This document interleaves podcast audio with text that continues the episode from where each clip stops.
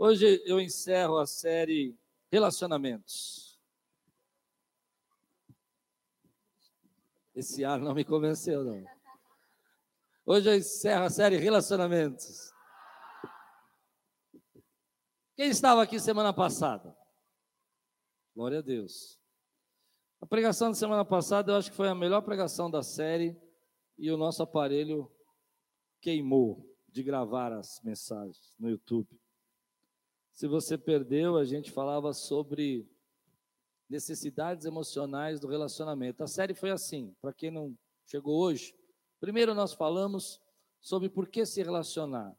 Relacionamentos nos levam adiante, a lugares que nós não podemos chegar sozinho. E aqueles homens pegaram as, a maca do paralítico e levaram até Jesus, porque eram amigos dele. Amém? Lembram dessa mensagem? Depois nós falamos sobre é, relacionamento 360 graus, que as pessoas enxergam relacionamento tudo igual, linear, e não conseguem se relacionar. Quando tem uma pessoa acima dela, uma autoridade, ou tem alguém do seu lado, tem dificuldade de se relacionar, enxergar o relacionamento 360 graus, como Nabal, que olhava todo mundo para baixo e jogava todo mundo para baixo. Amém? Depois, semana passada, nós falamos sobre essa, essa visão de relacionamentos que são necessidades pessoais, que precisam ser supridas. Algumas pessoas, quando se relacionam, se apaixonam, elas se apaixonam porque ah, elas encontram segurança, status, e aí eu expliquei o que é status, né? E também conexão. As pessoas encontram conexão, casam, se apaixonam porque se conectaram, porque conseguiram se sentir seguras, a vida passa, o casamento dura, pessoas mudam, você não precisa mais de segurança, agora você precisa mais de conexão e a pessoa está vivendo outra fase na sua vida, espaços começaram a ser surgidos, amém? E aí você precisa retomar a necessidade de enxergar a prioridade sua, emocional e da pessoa que você se relaciona. Lembrar? E hoje eu quero falar sobre a forma ou a filosofia que nós nos relacionamos com o mundo, com as pessoas e a maneira como a gente enxerga o relacionamento. Abra sua Bíblia comigo em Lucas capítulo 10, versículo 25 a, 20, a 28. Deixe sua Bíblia aberta, nós vamos lendo aos poucos o texto.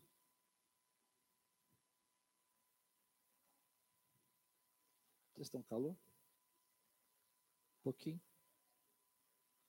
Estão com calor? Pode ligar o ar-condicionado para gente? Está quente. Esquentou, não esquentou? Quem está com frio? Ah, não é possível. Temos uma irmã com frio.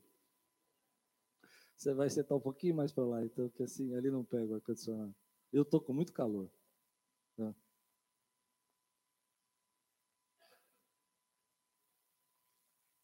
Já doaram os quatro mil? Uau! Glória a Deus. Babi tem papai essa semana.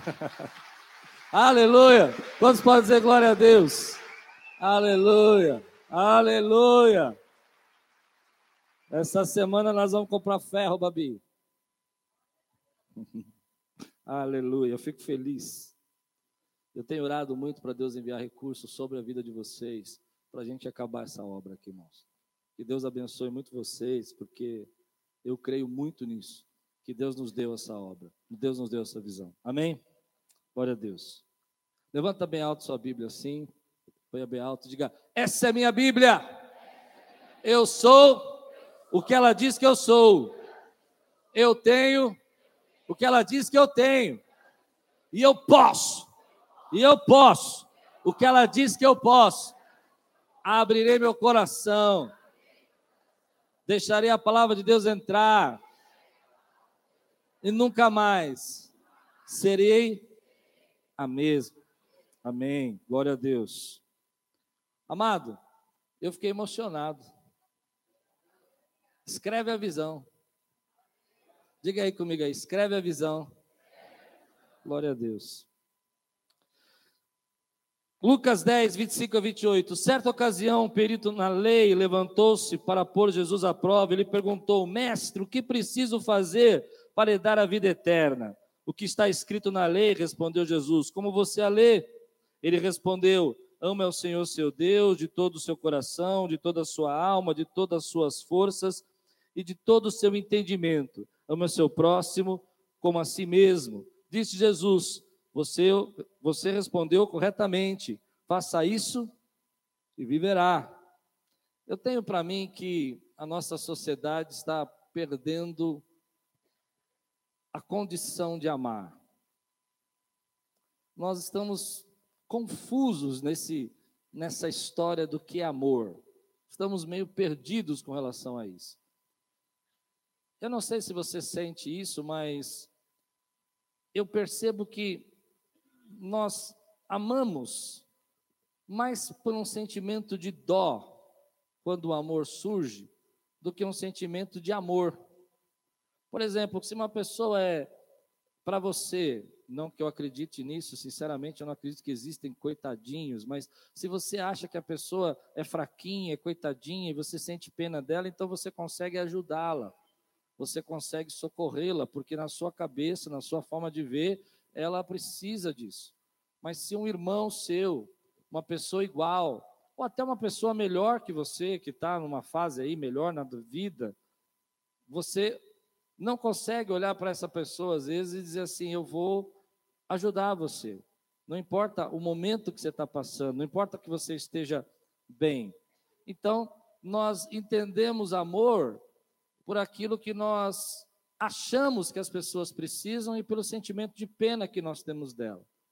Mas Jesus vai, nessa parábola que ele vai nos contar, ele vai desassociar o amor desse sentimento.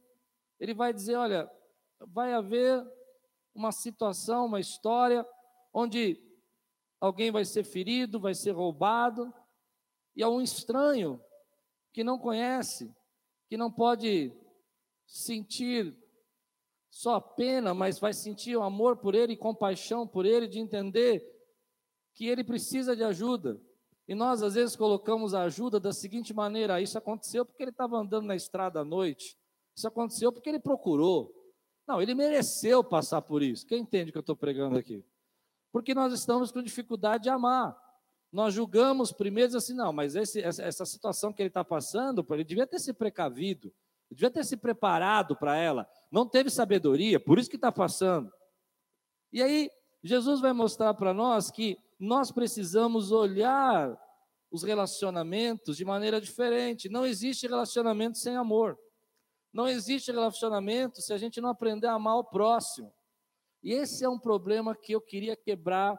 Embora eu ache que a é uma igreja extremamente amorosa. Quando eu ando por aí, meu irmão, vou dizer, tem igreja que eu chego para pregar, a pessoa nem me cumprimenta. Parece que eu, eu é tipo assim, senta aí e aguarda a tua vez. Não é? Quando você for saber, vai ser chamado. Mas é, é interessante essa questão de de amor, porque nós gostamos de dizer que amamos a Deus, mas temos um pouco de dificuldade de dizer que amamos o próximo.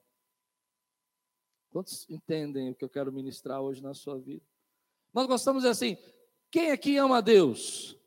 É evidente que você ama a Deus, você está aqui de manhã tomando ceia, alguns chegaram em jejum, estão conosco desde as oito e meia da manhã jejuando, parabéns pelo jejum de hoje, esqueci de falar do jejum também. E aí você diz: Eu amo a Deus.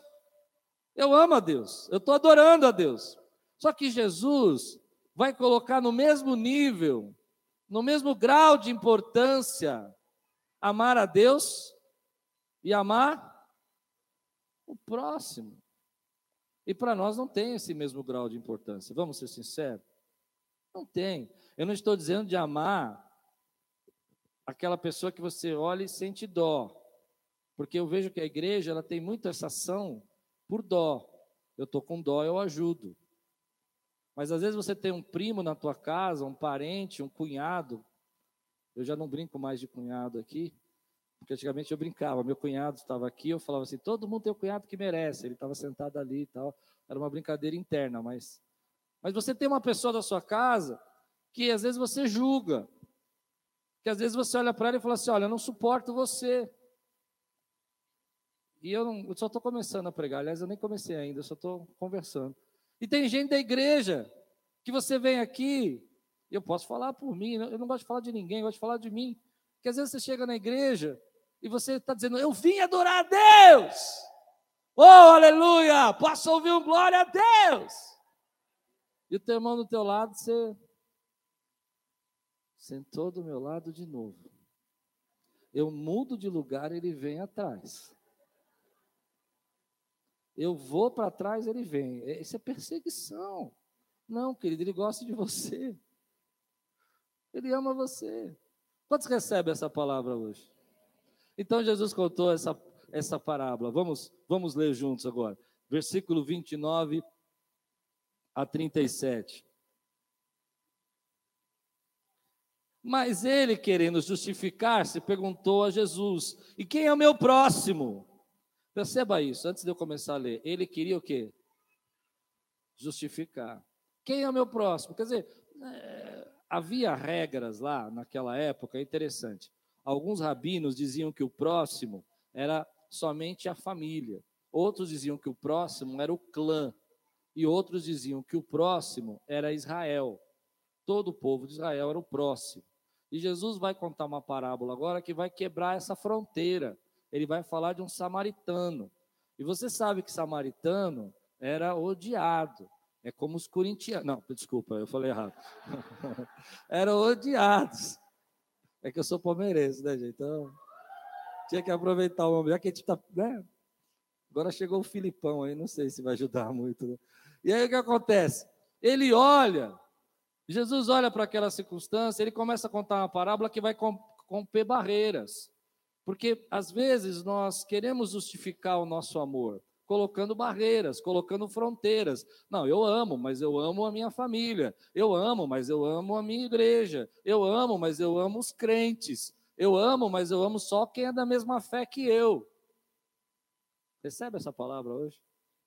E Jesus está dizendo aqui: olha, você precisa amar além da tua fronteira. Você precisa enxergar o ser humano como ser humano, como gente que precisa ser cuidado.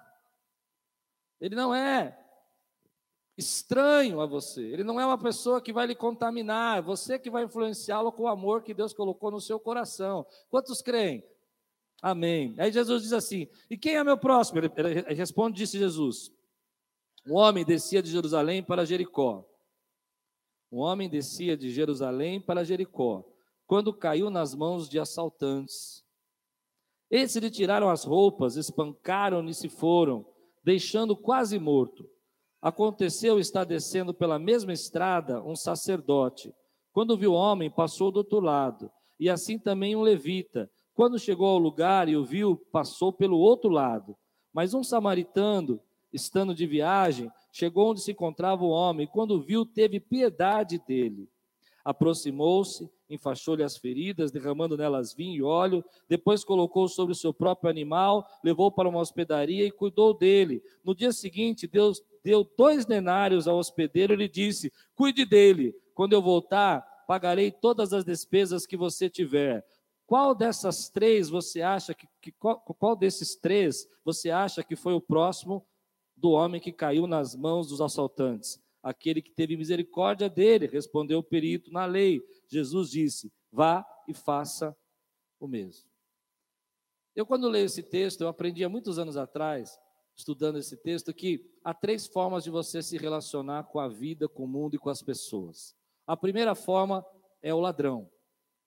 O ladrão entra nesse texto, ele parece que ele está oculto, mas ele determina uma forma que as pessoas têm de se relacionar, a forma de você tomar o que a pessoa tem.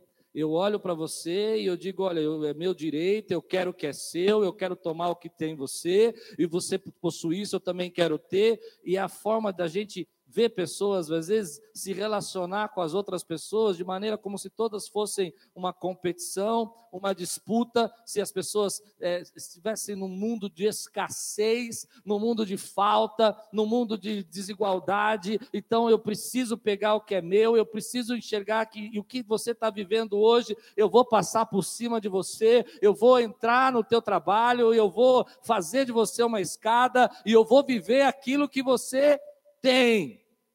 Conhece gente assim? Tem gente que tem essa filosofia de relacionamento. Ela olha para a pessoa, ela fala: opa, você está despreparado. Ela se aproxima é, é, de você com uma intenção, já pensando no que ela pode fazer para se aproveitar. Eu tô, estou tô rindo, porque eu comecei a ler um livro recentemente. Eu, eu não sei porque eu comecei a ler esse livro. Não leia esse livro. É, é, um, é, um, é uma coisa muito engraçada. 48 Leis do Poder. Alguém já leu esse livro? Não leia. É um lixo. Mas assim, é, é interessante que nesse livro ele fica ensinando. Já leu? Tem umas coisas ali que você fala, meu Deus, isso aqui é, é do diabo, né? Quem já leu? E lá ele começa a ensinar essa filosofia, a filosofia do ladrão. Por exemplo, dissimule as suas emoções. Não deixe as pessoas saber o que você está pensando. Reserve o poder para você. Se a pessoa der brecha, toma posse. Toma o que é dela e acabou. Passa por cima. Mantenha o poder. Gente, eu queria perguntar: você não conhece ninguém que pensa assim? Que mundo maravilhoso que vocês vivem. Ninguém no seu trabalho tem a filosofia do ladrão. Aquela pessoa que chega para você e vai com aquela conversinha, sabe? É, é, e, e fala assim: Você está bem hoje? Aí você fala: Não, estou bem. Ah, mas eu estou achando que você está com os olhos tão tristinho.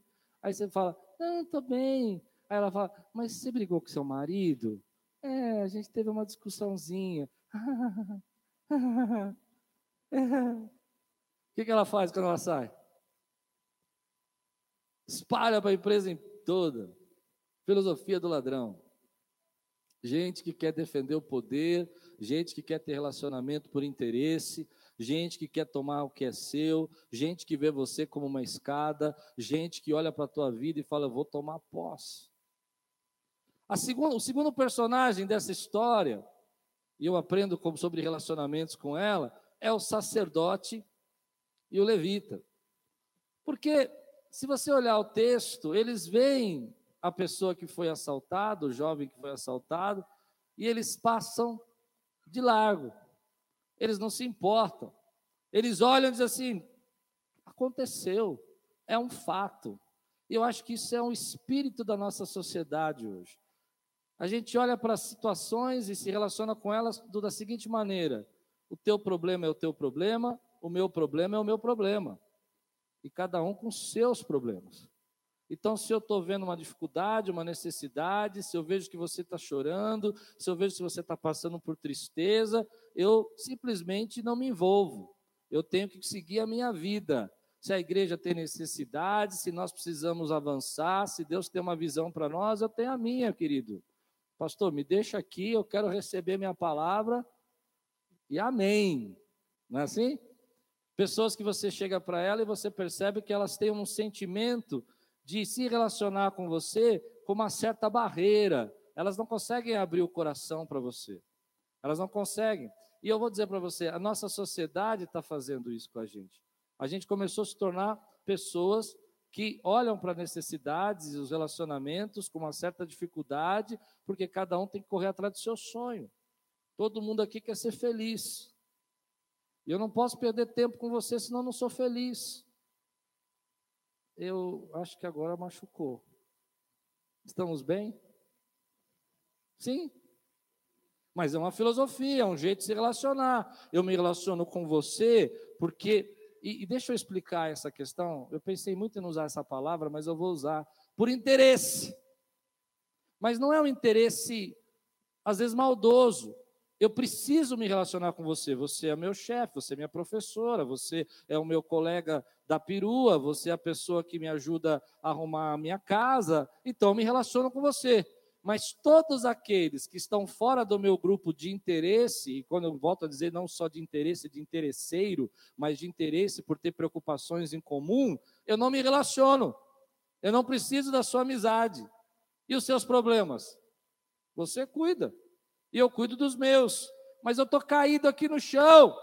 Fica aí, que eu tenho que fazer minhas coisas.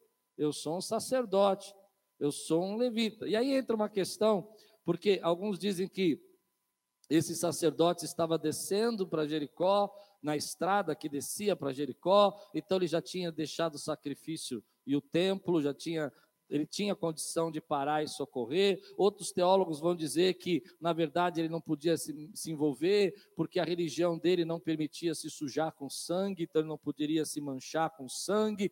O que eu entendo que Jesus está dizendo é que esse sacerdote estava vivendo a vida para ele, para os problemas dele. E aí Jesus vai apresentar uma terceira filosofia, uma terceira maneira de se relacionar. Vem um samaritano uma pessoa que é impura, uma pessoa que para eles, para os judeus, ele não tem condição nenhuma espiritual, nenhuma condição de abençoar. E ele vê a necessidade.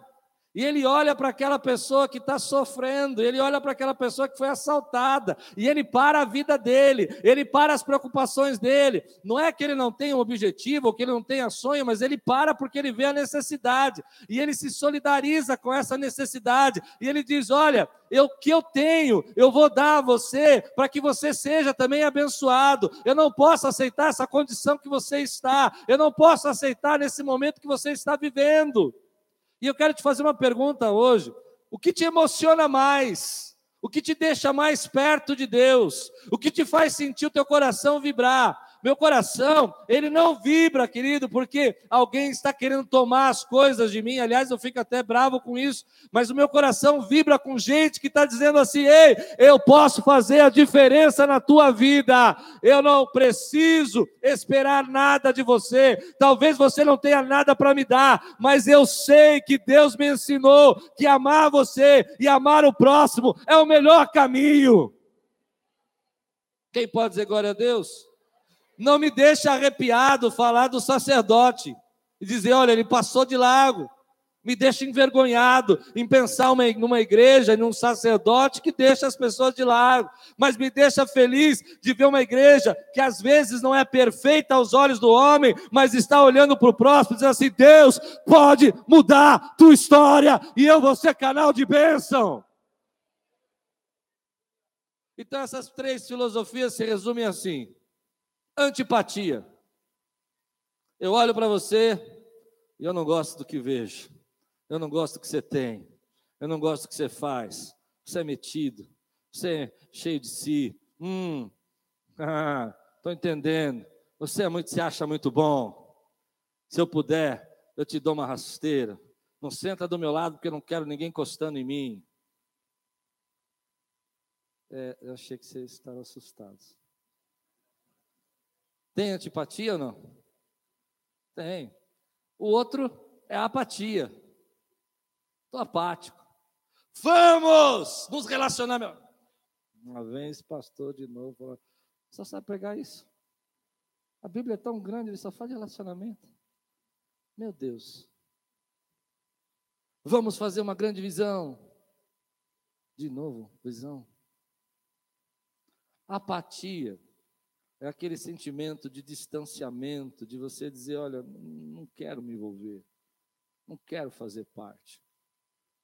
Tem muita gente que gostaria de ter relacionamentos abençoadores, mas está apática aos relacionamentos.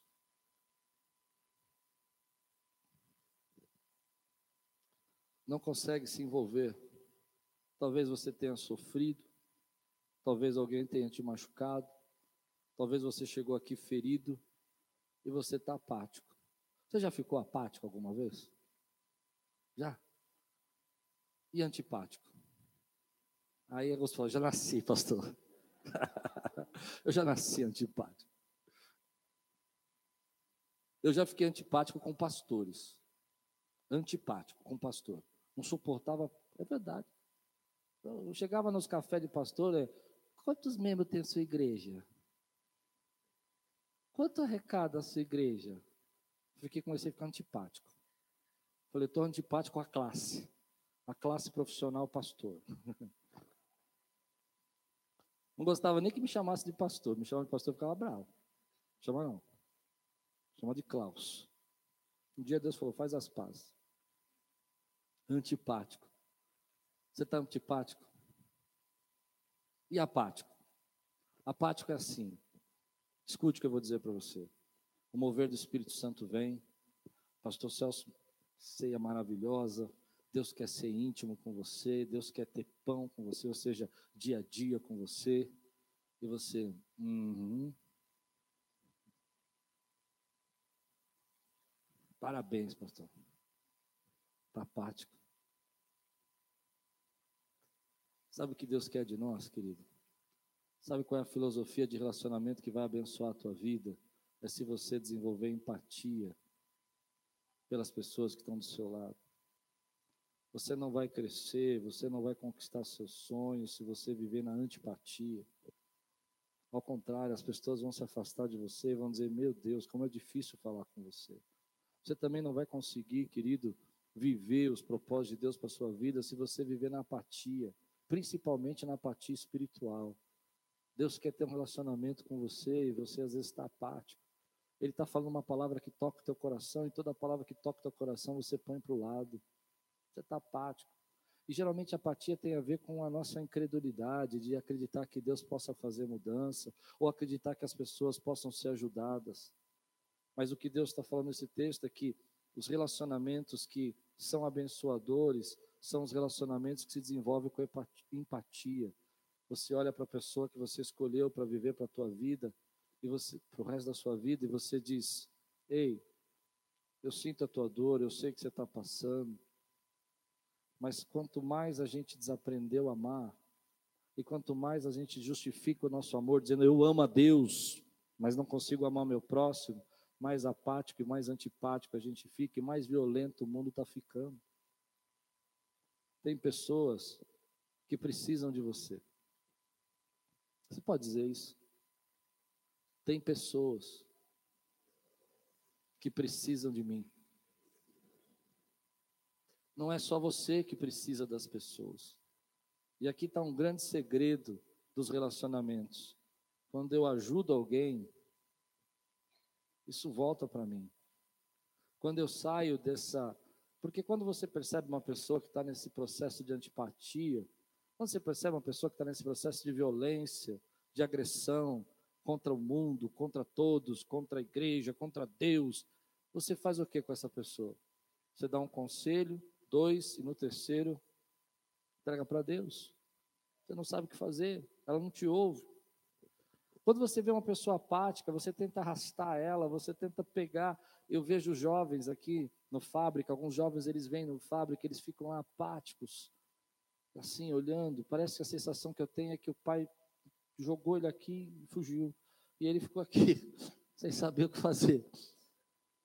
E aí você vai lá pegar ele, e ele não anda, ele está apático.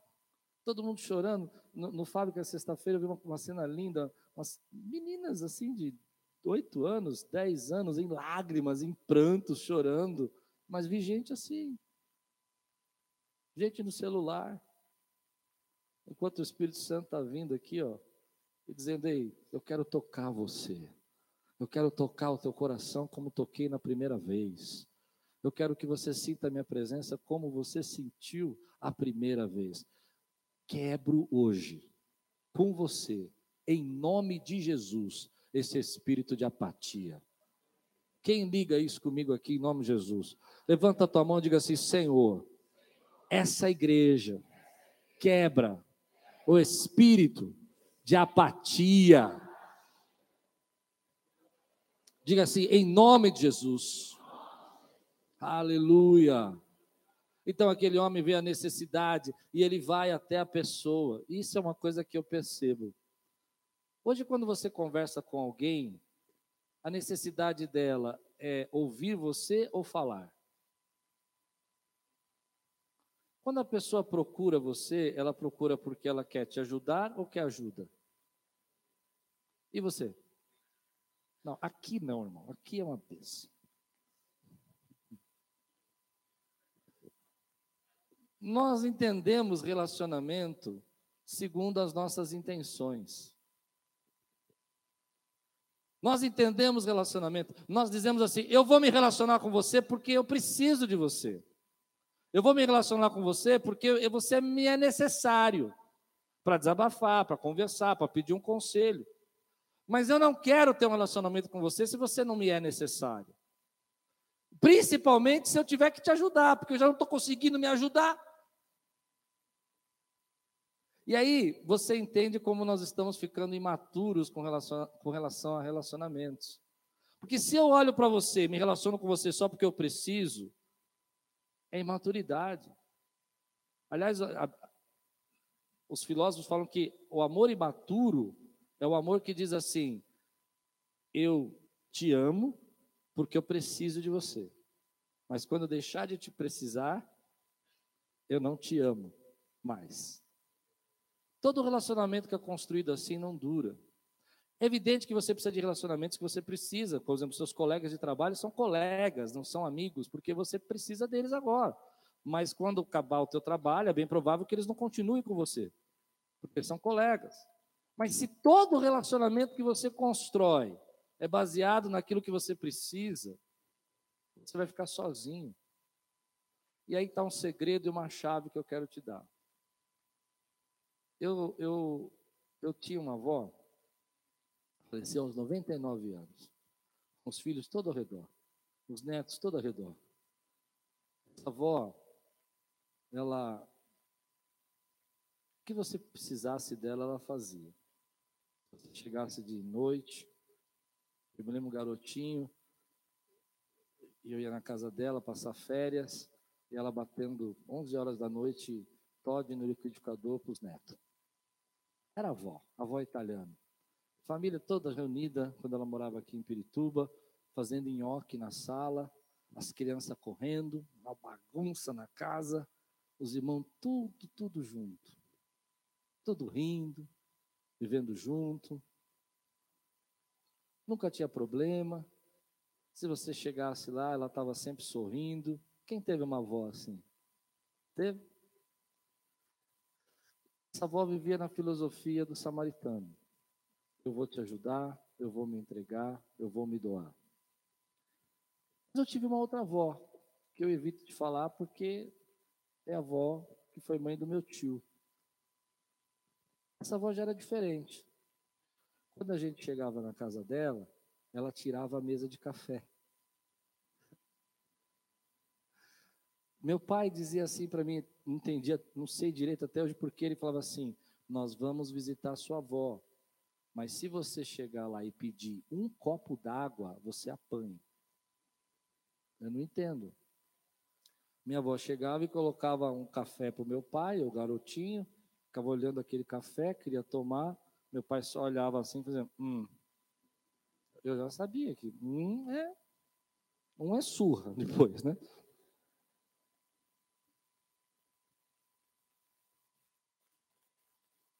A única referência que eu tenho da minha avó é quando uma vez minha mãe foi internada, eu era muito pequeno, 14 anos, não tinha onde ficar, sozinho em casa, um pouco menos, 13 anos, e eu passei uma semana na casa dela. E a ordem do meu irmão falou assim: não abra a boca. E eu tive uma semana de monge, assim. De... Eu, não, eu não posso dizer, eu não sei, eu não posso dizer por que isso aconteceu, eu não sei o que fazer acontecer isso na minha família. Talvez meu tio saiba, eu não sei. O que eu sei é que no final da vida dela, era muito difícil visitar essa avó. Eu fui algumas vezes visitar, mas era muito difícil. Entende isso? Era difícil você ir lá porque você não tinha vínculo, você não tinha, não tinha troca. Mas a minha outra avó, você ia visitar, e no final da vida dela está todo mundo junto, todos os filhos juntos, todos os netos juntos, todo mundo ao redor, porque ela sabia o segredo de se relacionar. Relacionamento é se entregar. Se você espera que as pessoas se preocupem com seus problemas, se você espera que as pessoas só se importem com você, ou se você se relaciona só com, com gente que você precisa, você está num nível de relacionamento imaturo. Relacionamento é você olhar para alguém, não por dó apenas, ó, oh, coitadinho, esse precisa. Não, não é isso. Diz assim, cara, eu vou ajudar você. Eu vou ser seu amigo sem troca. Eu vou ser seu amigo sem esperar que a pessoa possa fazer alguma coisa por mim. Porque isso é ser amigo. E o segredo é que quando você faz isso, se você crer, você vai dar um glória a Deus aqui pentecostal hoje. O segredo quando você faz isso é que as bênçãos de Deus vão chegando até você. Quem pode dizer glória a Deus por isso? Olha o que o texto diz aqui. Vou terminar. Diz assim o texto. versículo versículo 33 e 34. Mas um samaritano, estando de viagem, chegou onde se encontrava o homem, quando viu, teve piedade dele. E eu não sei, esse versículo tocou meu coração. Aproximou-se e enfaixou-lhe as feridas. Diga comigo, enfaixou as feridas. Irmão, como é bom você ter uma pessoa teu, na tua vida que enfaixa as suas feridas. Mas você só pode ter essa pessoa se você aprender a enfaixar as feridas de alguém. Como é bonito ver essa cena, me emociona ver uma pessoa pegando uma pessoa machucada que nem conhece, e ele vai ajudar, e ele não sabe se a pessoa é boa, é má, ele não entende nada a respeito da vida dela, mas ele se aproxima, enfaixa as feridas, derramando nelas vinho e óleo, depois colocou sobre o seu próprio animal, levou para a hospedaria e cuidou dele. Relacionamentos são abençoadores, mas tem um custo. Relacionamentos são libertadores, mas tem um custo. Relacionamentos transformam a nossa vida, mas tem um custo. O custo de você dar de você mesmo, de colocar no seu animal, de enfaixar as feridas, de ser amigo além das suas próprias necessidades, de ser amigo sem segundas intenções. Mas deixa eu dizer uma coisa para você, igreja, Quírio, se eu conseguir colocar isso um pouquinho no teu coração, romper a apatia, vai haver uma explosão de bênção nesse lugar, meu irmão, porque você está enfaixando feridas, o céu se manifesta, o reino se estende. Mas nós vemos um tempo onde a gente fica perguntando, Deus, mas eu enfaixo ferida e ninguém enfaixa a minha.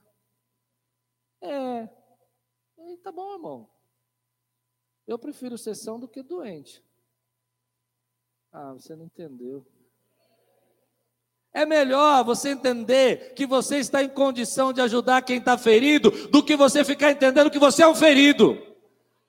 É melhor você entender que Deus não está colocando gente para enfaixar a sua ferida, porque você está de pé, e quem te pôs de pé foi Deus. Ao invés de você ficar chorando, dizendo, ah, eu quero alguém que me enfaixe. Se você está em condição de ajudar, é porque você está bem hoje. Deus está te sustentando e Ele pagou o preço. Pagou o preço por você. Aleluia. E aí você olha para isso e fala assim: ah, mas pastor, a gente faz, as pessoas não reconhecem, a gente faz, as pessoas não dão elogio, a gente faz, as pessoas não dão parabéns. É. O texto não diz que ele agradeceu. Queria terminar o texto. E ele ficou muito grato.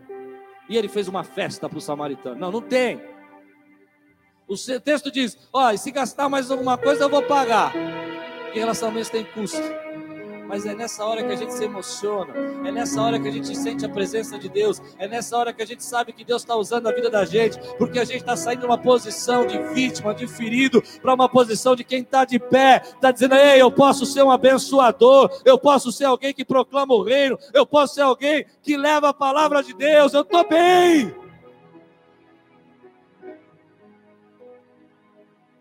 Então por que você está apático?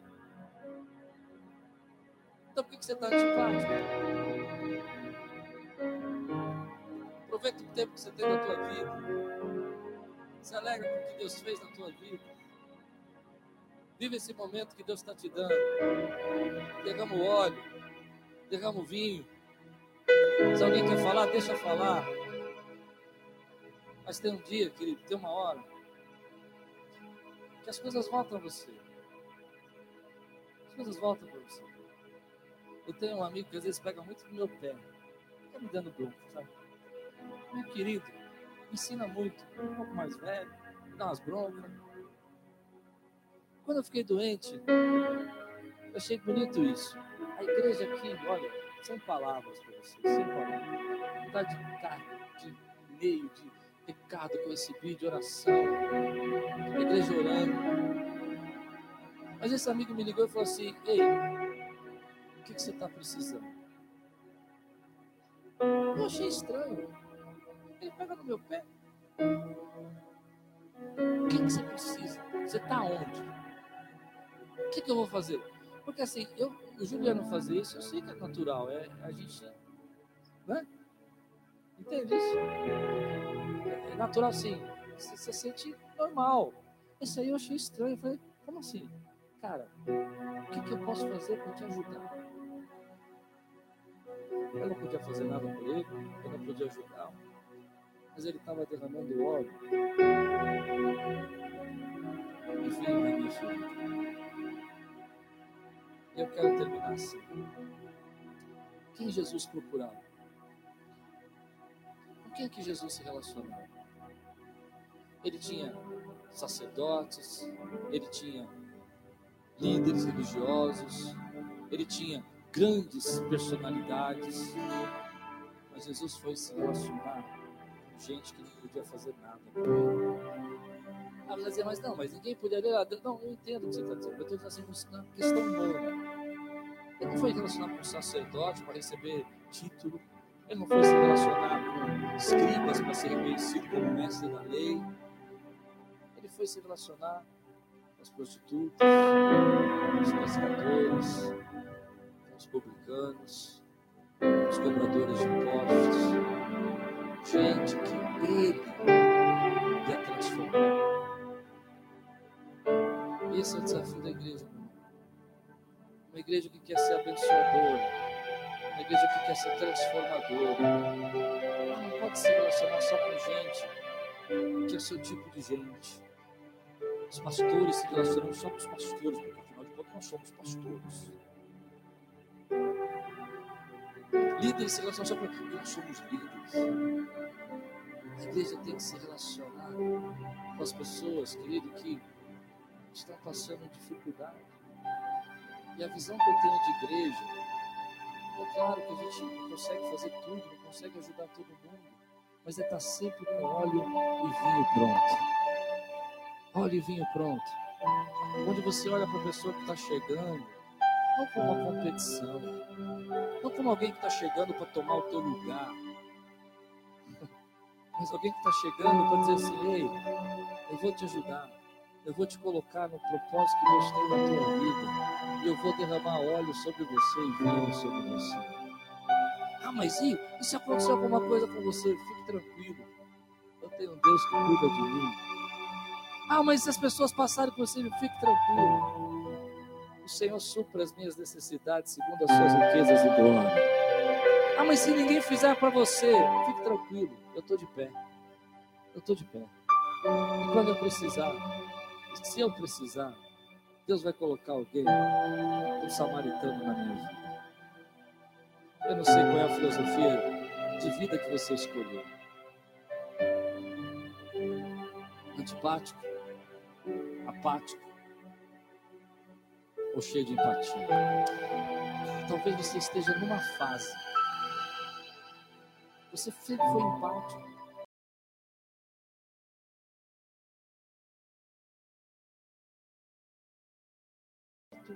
agora você está apático. Cheio de dom, cheio de talento, cheio de ministério, cheio de visão, cheio de sonho. Deixou morrer tudo isso. Foi atropelado pelo ladrão. Mas sabe qual é o desejo da minha, dessa palavra, dessa mensagem hoje? É dizer para você: Vamos juntos escrever uma visão nas tábuas e dizer, Deus, vamos viver pela visão. Vamos deixar nossa apatia de lado, vamos fazer pelo reino. Vamos deixar nossa preocupação às vezes, títulos e cargos e vamos ser influenciadores. Vamos ser gente que está no trabalho e no trabalho está lá agindo como samaritano, falando do amor de Deus Vamos se reconhecer, vamos se enxergar espiritualmente como autoridade e dizer: Eu estou de pé, eu posso abençoar a tua vida. Você não vai poder fazer nada por mim, mas eu posso fazer por você. Eu posso orar por você, eu posso clamar pela tua vida. Eu posso fazer diferença. Feche seus olhos hoje. Se você recebe essa palavra hoje na tua vida, se você liga comigo essa visão, se você precisa quebrar essa apatia. Ou talvez. Deixar para trás o que passou e dizer, Deus, eu fiz por você, eu fiz porque eu te amo, eu fiz porque o Senhor é meu Deus, não me reconheceram, não me deram valor. Tudo bem, eu estou pronto para outra. Eu estou pronto para ser alguém que me leva o teu amor. Eu tenho sido um pouco antipático, até um pouco violento. Falo com grosseria, mas eu dia que eu preciso abrir meu coração e deixar a tua obra fluir. Se Deus está falando com você, eu quero orar por você. Fica de pé no teu lugar. Se Deus está falando com você, se Deus está chamando você hoje, se Deus está avivando o teu dom, o teu coração, se Deus está quebrando a apatia, Deus está sarando você, ó, Deus vai colocar uma pessoa no teu caminho. E essa pessoa não vai poder fazer nada por você, não vai poder te ajudar em nada, nem passar uma roupa para você, se precisa. Mas você vai ajudar porque, sabe por quê? Porque você está cheio do amor de Deus dentro de você. E quando você ajudar essa pessoa, Jesus disse assim: quando você fizer um desses pequeninos, a mim fizeste. Você não fez para ele. Você não fez só porque estava com dó. Você fez porque viu nele Jesus. Levante sua mão bem alta. Você recebe essa palavra. Diga comigo, Senhor Jesus. Eu quero crescer, amadurecer os meus relacionamentos. Em nome de Jesus, eu quebro agora toda apatia espiritual de relacionamento. Em nome de Jesus. Sai agora. Em nome de Jesus. Olha para o teu irmão que está do teu lado agora. Não para esse que você veio junto. Isso, olha para o estranho. Cara, que você nunca viu. É ruim, né? Tem gente que tem muita dificuldade. Eu tenho, sabia? Sabia que eu tenho? Às vezes você pode perceber que você me cumprimenta, às vezes eu fico meio sem graça, porque eu sou tímido. Eu sei que você não acredita, mas eu sou. Sempre fui. Eu venci a timidez. Às vezes pessoa me cumprimenta, eu dou um passo para trás. Eu tenho dificuldade. Mas eu aprendi o seguinte: igreja é família, igreja é corpo. Não existe igreja sozinha. Se eu estivesse aqui pregando e vocês não estivessem aqui, não tinha igreja. Podia ter pregação, mas igreja não. Amém? A igreja é o corpo. E aí o inimigo vai colocando você numa posição de apatia. Então olha para o teu irmão que está do teu lado, está acabando o culto já. Eu tenho três minutos para acabar esse culto. Olha para quem você nunca viu na tua vida. Olha para essa. Nunca viu! Não é para expor, tá Nunca viu! Fala assim, ó, eu quero abençoar a tua vida. Eu quero ser um canal de bênção para você. Eu estou aqui para abençoar hoje. Eu estou aqui para clamar por você. Dá um abraço nesse irmão, dá um abraço nessa irmã. Fala, é bênção ter você aqui. Ei, quebra a barreira. Ó, tem gente ali que não foi abraçada. Ali. Aí, me ajuda.